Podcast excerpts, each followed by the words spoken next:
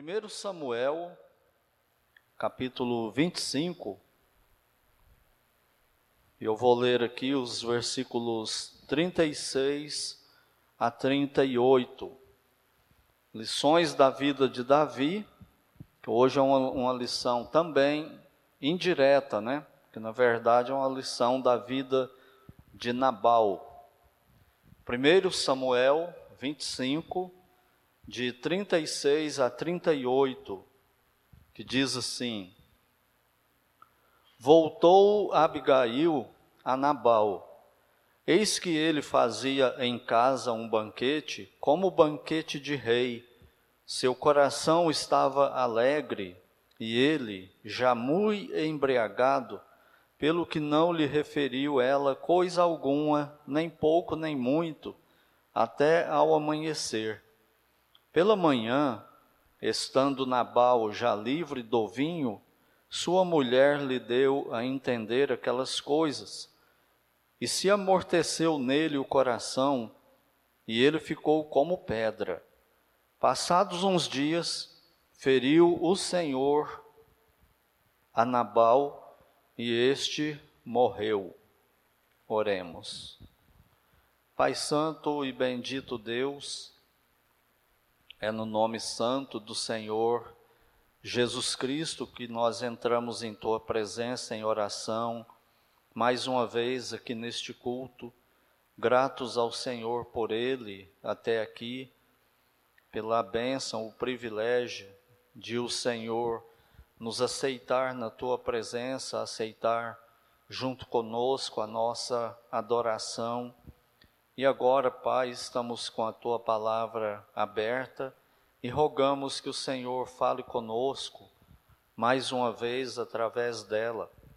O Senhor sabe que nós somos tardios para compreendê-la, limitados e principalmente sem poder algum para colocar aquilo que aprendemos dela em prática. Então, Pai, nós te rogamos que mais uma vez, por tua graça e misericórdia para conosco, o Senhor nos ilumine com teu Espírito Santo e fale aos nossos corações. Usa a tua palavra agora para a tua honra, para a tua glória e para o nosso bem. Pois assim nós oramos agradecidos no nome santo do Senhor Jesus Cristo. Amém. Nós já temos visto aí o, o pano de fundo né, dessa história, que Davi guarda o campo de Nabal junto com os seus soldados, e depois, quando chega a época dele colher, dele tosquear o seu rebanho, vender carne e etc., Davi manda pedir um presente para ele, e ele então se ofende com isso e fala que não vai dar nada para Davi, que Davi devia estar servindo Saul e não fugindo dele, e por aí vai, né? E ele fica muito irritado com isso e fala que nem conhece aqueles homens que acompanhavam Davi e tal. E, daí, quando ele chega, os servos de Davi comunica isso para Davi, o texto sagrado aqui não, não revela exatamente o motivo, mas o fato é que Davi se irrita demais com isso, né? Nós vimos que é um Davi bem diferente da cena anterior, onde ele poupa a vida do rei Saul, fala que ele era um verme, que ele não era nada. Só que quando Nabal fala isso para ele, ele não aceita não. E ele fica muito irritado, né, irado, na verdade, junta 400 homens e parte para o rumo da casa de Nabal para matar Nabal e a esposa de Nabal, Abigail, intercede, Davi volta atrás e não pratica esse crime, né, que a intenção dele era matar não só Nabal, mas todos os homens da casa de Nabal. E nós tiramos muitas lições de, de, desse episódio, principalmente em relação à ira, né? Nós vimos que a ira é sempre insana, ela faz a gente ficar cerdo, surdo e louco, e faz com que a gente não ouça ninguém, e ela é também desproporcional. Um só homem ofendeu Davi, ele queria matar, não sei nem quantos eram, né, da casa de Nabal. E assim é ah, quando nós nos explodimos em ira. Nós não somos diferentes de Davi. Mas Abigail, que era uma mulher sensata, fala com Davi e aplaca a ira dele, leva os presentes que Davi queria, né? Era uma, uma prática cultural aquilo. E agora nós vemos aqui o desfecho dessa história em relação a Nabal. Triste fim de um homem mau. No versículo 36, fala que Abigail, depois de falar com, da, com Davi, de aplacar a ira dele, ela volta para casa para o seu marido Nabal e diz: Eis que ele fazia em casa um banquete, como banquete de rei. Seu coração estava alegre, e ele, já muito embriagado, pelo que não lhe referiu ela coisa alguma, nem pouco nem muito, até ao amanhecer.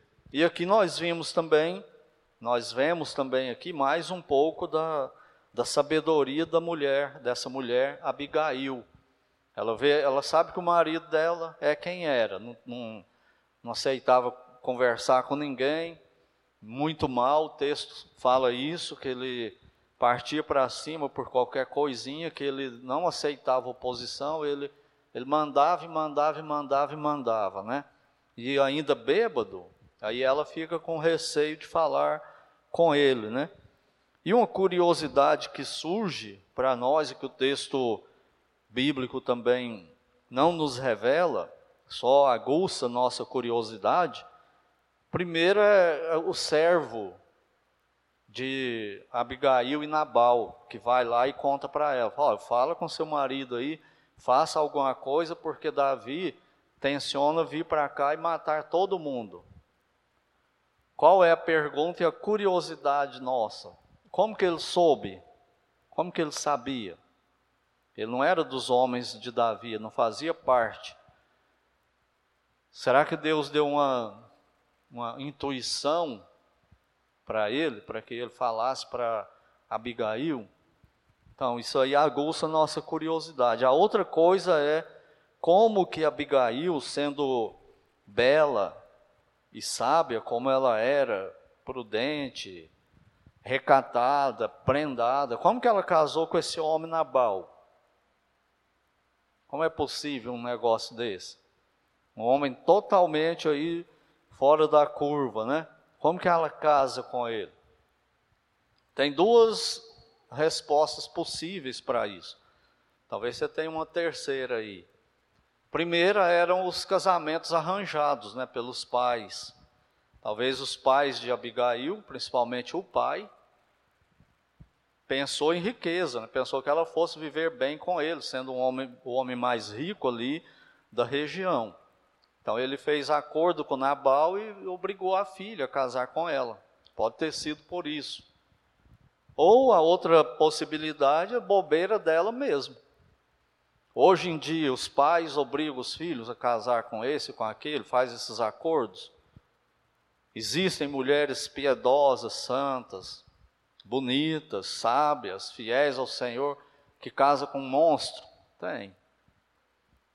E o contrário também é verdade, não é? Homens piedosos de Deus e casa com as, com as monstrengas por aí, não é?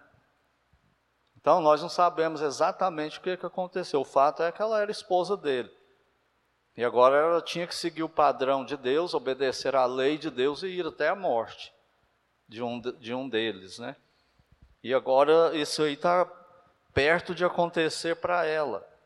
Então ela não fala nada para ele, mostrando aí a sabedoria dela, porque ela estava receosa, né, de, por ele ser quem era e além disso estava embriagado. Versículo 37. Pela manhã, estando Nabal já livre do vinho, passou a beber, a a embriaguez dele, né? Devia estar com ressaca, né? Porque vinho dá, dá, dá uma ressaca terrível. Sua mulher lhe deu a entender aquelas coisas. Ou seja, ela contou para Nabal. Ela disse para ele: Sabe aquele negócio que você fez? De o rei de Davi mandar o servo dele aqui, pedia umas, uns presentes que eles ajudaram você, proteger o rebanho, serviram de muro para nós, não roubaram nada.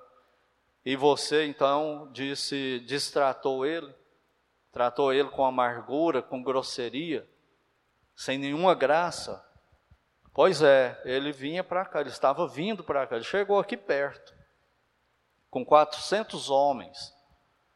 Eles iam matar você e todos os, os outros homens aqui da nossa casa. Que devia ter muita gente, né? Era fazenda, e, tipo, tipo de um povoado, quase, né? E, da, e Nabal, então, fica torna-se ciente de que a vida dele esteve por um triz. E o que acontece também é uma coisa que desperta também a nossa imaginação. Diz assim: E se amorteceu nele o coração e ficou ele como pedra. O que, você acha que aconteceu com ele? Ele teve um, muito provavelmente, um AVC e ficou paralítico. Por quê? Ou foi porque ele ficou com muita raiva de Abigail, que saiu sem permissão dele, sem o conhecimento dele, foi até Davi, a ira de Davi, levou ainda muita coisa dele e deu para Davi, para os soldados de Davi. Pode ter sido por isso, tanta, tanta raiva, ou foi por medo de saber que a vida dele esteve tão perto de ter fim e de um jeito absurdamente cruel, né, que Davi tensionava fazer. O texto sagrado também não fala o motivo, mas ou ele teve um AVC ou uma parada cardíaca, mas parada cardíaca não, não é muito característico disso aqui. É mais um AVC mesmo que ele teve. E ele ficou doente ali, paralisado. A Bíblia diz aí como, como pedra. Parece que é aquele tipo de AVC que, como sequela, paralisa o corpo. Eu lembro da minha avó, ela teve AVC e um lado do corpo dela não, não, não funcionava, não movimentava nada. Mas Nabal foi o corpo todinho. Ele ficou paralítico por causa disso aí. Versículo 38. Passados uns dez dias, feriu o Senhor a Nabal e este morreu. Aqui são os, os segredos de Deus, né? Não mistérios. Lembra que é mistério de Deus? O que é um mistério de Deus? Por exemplo, nós, a igreja. É um mistério de Deus. Estava no plano de Deus, que até Atos 2 ele não tinha revelado, mas agora ele revelou. Então, mistério é alguma coisa de Deus que estava oculta e ele revelou. Segredos são aquilo, que ele não revela.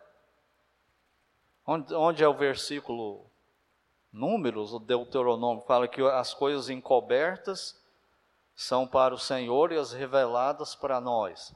Então, as encobertas são os segredos de Deus, Ele não contou para nós. Por exemplo, como que, que ele lida com a responsabilidade humana e a soberania dele. Tem as duas coisas na Bíblia, uma não anula a outra, mas ele não revelou para nós. Isso é um segredo dele. Como que ele faz isso? Como que ele pega, por exemplo, a Babilônia, levanta a Babilônia, faz dela um império, direciona ela para invadir Israel e punir Israel, leva Israel para o cativeiro e depois ele pune a Babilônia porque ela fez isso.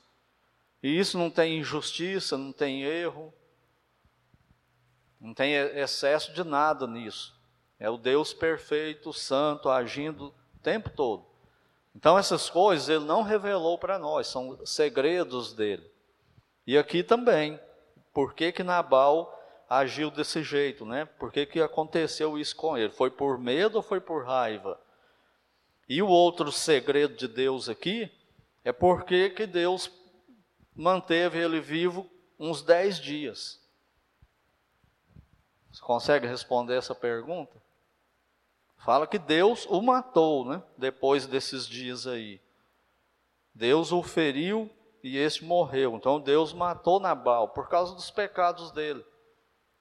Chegou um ponto que Deus não tolerou mais. Mas por que, que ele não matou ele na hora que ele teve o AVC? Por que, que ele ficou paralítico lá? Não tem a menor ideia, você tem? A mesma coisa acontece hoje. Por que, que um filho de Deus ou uma filha de Deus contrai um tipo de doença? E aí aquela doença ceifa a pessoa, ela fica em cima da cama, não anda mais, fica dependente. E às vezes, ó, tempos e tempos. Por que isso? São segredos de Deus. Alguma coisa Ele está fazendo, e essa coisa é para o bem da, da pessoa e para o bem do plano de Deus.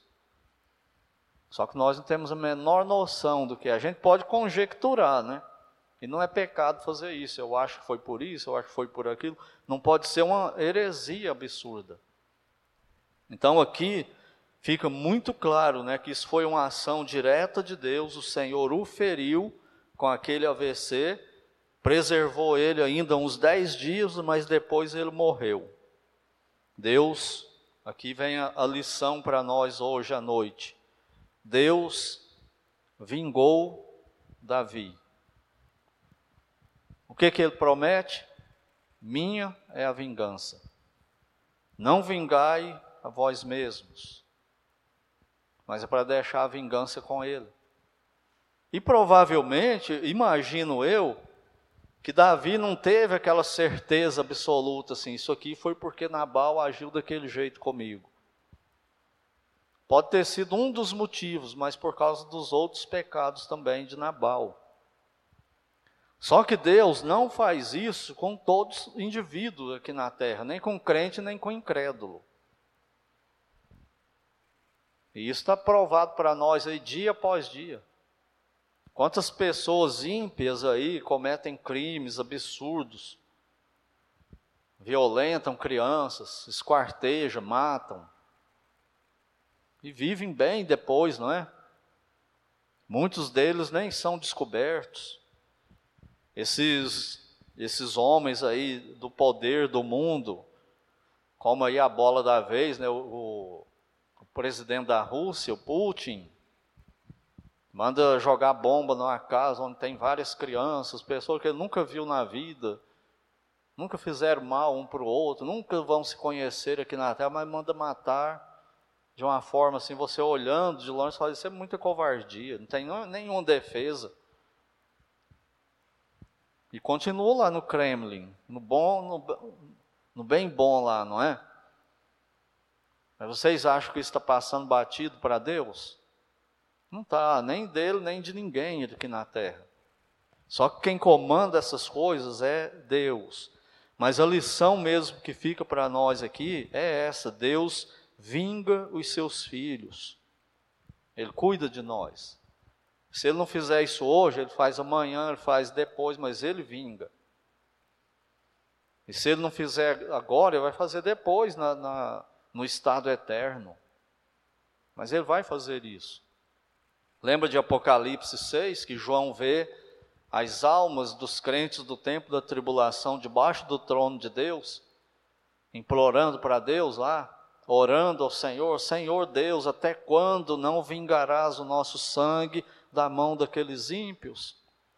E o que que Deus responde? Calma, eu tenho a hora, o lugar, a quantidade de sofrimento, tudo eu tenho preparado já. Não se preocupe, descansem em mim. Então não vingue a você mesmo. Vamos encerrar lendo Romanos 12. Romanos capítulo 12. Versículos 17 ao 21. E depois na próxima lição sobre Abigail, nós vamos continuar nesse raciocínio também. Nós vimos que Nabal, durante toda a vida dele, ele plantou só uma coisa. O que foi que ele plantou? o mal. Ele só fez o mal, só falava o mal, só agia com maldade, grosseria, falta de educação, violência. Ele, ele plantou o mal a vida toda, acabou colhendo o mal. Essa é a lei da Bíblia. O ser humano, crente e incrédulo, ele planta o que ele colhe. Por isso é bom a gente saber escolher bem a semente para nossa semeadura. As sementes nós podemos escolher e plantar, não é? O que vai nascer nós não podemos, vai nascer exatamente o que nós semeamos. O que nós plantamos é o que vai nascer. Quem planta o mal, colhe o mal. Então plantemos o bem, né? O contrário de Nabal. Olha aí Romanos 12, 17 a 21. Não torneis a ninguém mal por mal, esforçai-vos por fazer o bem perante todos os homens. Se possível, quanto depender de vós, tende paz com todos os homens. Não vos vingueis a vós mesmos, amados, mas dai lugar à ira, porque está escrito: A mim me pertence a vingança. Eu é que retribuirei, diz o Senhor. Pelo contrário, se o teu inimigo tiver fome, dá-lhe de comer, se tiver sede, dá-lhe de beber, porque fazendo isto amontoarás brasas vivas sobre a sua cabeça. Não te deixes vencer do mal, mas vence o mal com o bem. Então vamos semear o bem e não o mal. Se plantar o mal, semear o mal, vai colher o mal. Se semear o bem, vai colher o bem. Lembre da história de Nabal. Não adiantou nada, né? Tudo aquilo que ele lutava tanto por aquelas coisas, bem materialista, avarento, presunçoso, arrogante. Tudo isso não serviu a ele na hora da morte, ele morreu do pior jeito e ainda tudo que era dele ficou com quem? Com Davi, que era quem ele odiava tanto. Então lembre-se disso. Que Deus nos ajude, né? Porque ninguém de nós consegue semear o bem sem Cristo. Sem mim nada podeis fazer.